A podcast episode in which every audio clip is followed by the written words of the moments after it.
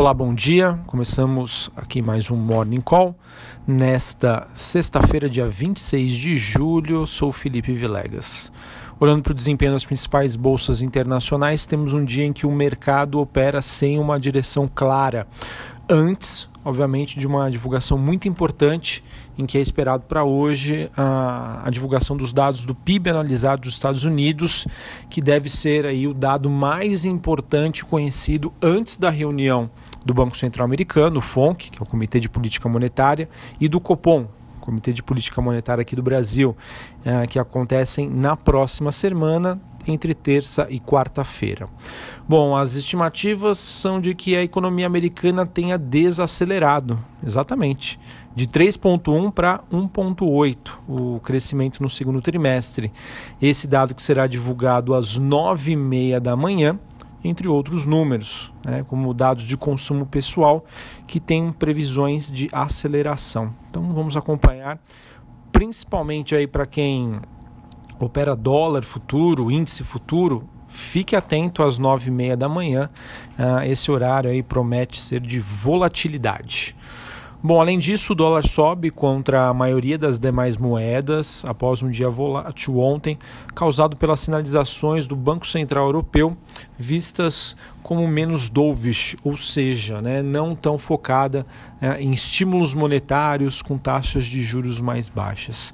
Isso que era um fato que já estava antecipado por alguns analistas e acabou mercando, pegando aí o mercado de surpresa e influenciou até a nossa bolsa em um pregão ontem marcado por uma forte queda do setor bancário.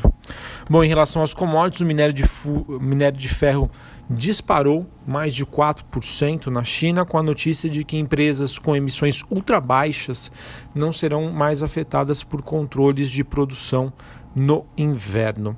Além disso, o petróleo tem leve alta enquanto investidores monitoram tanto o Irã quanto os estoques americanos, de acordo com a Bloomberg.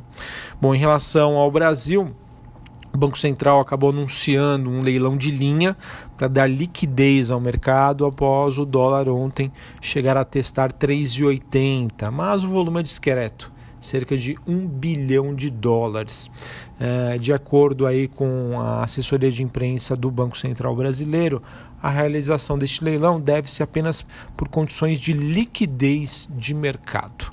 Além disso, a agenda de indicadores aqui no Brasil traz o resultado do governo central às 10h30, com previsão de déficit, e dados de crédito, com estimativa apontando para uma aceleração do volume total. Se vier esse dado, pode ser até positivo para os bancos.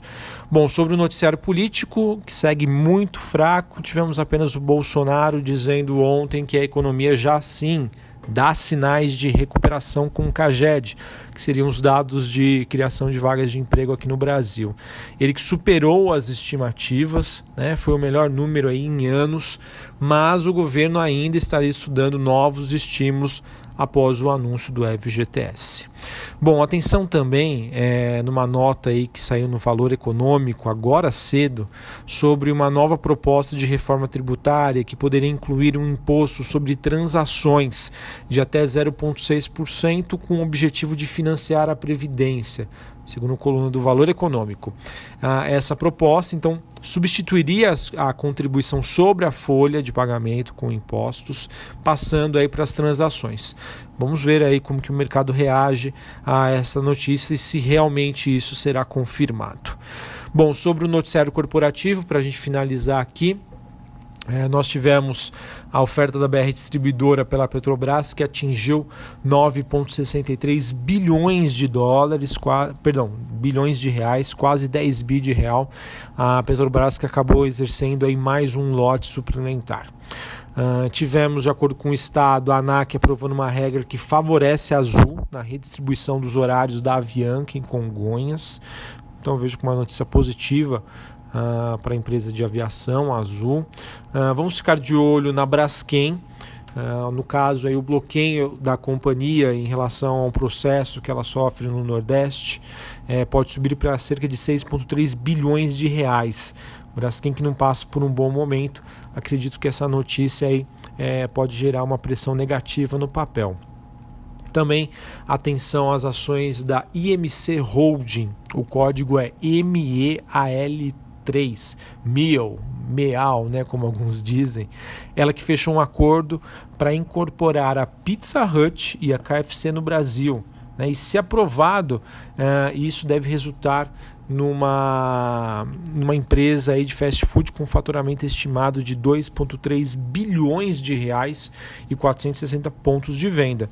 Fiquem de olho, acredito que essa empresa que tem até uma baixa liquidez na bolsa pode aí ter um dia de volatilidade. Acredito que esse fato seja positivo para a companhia.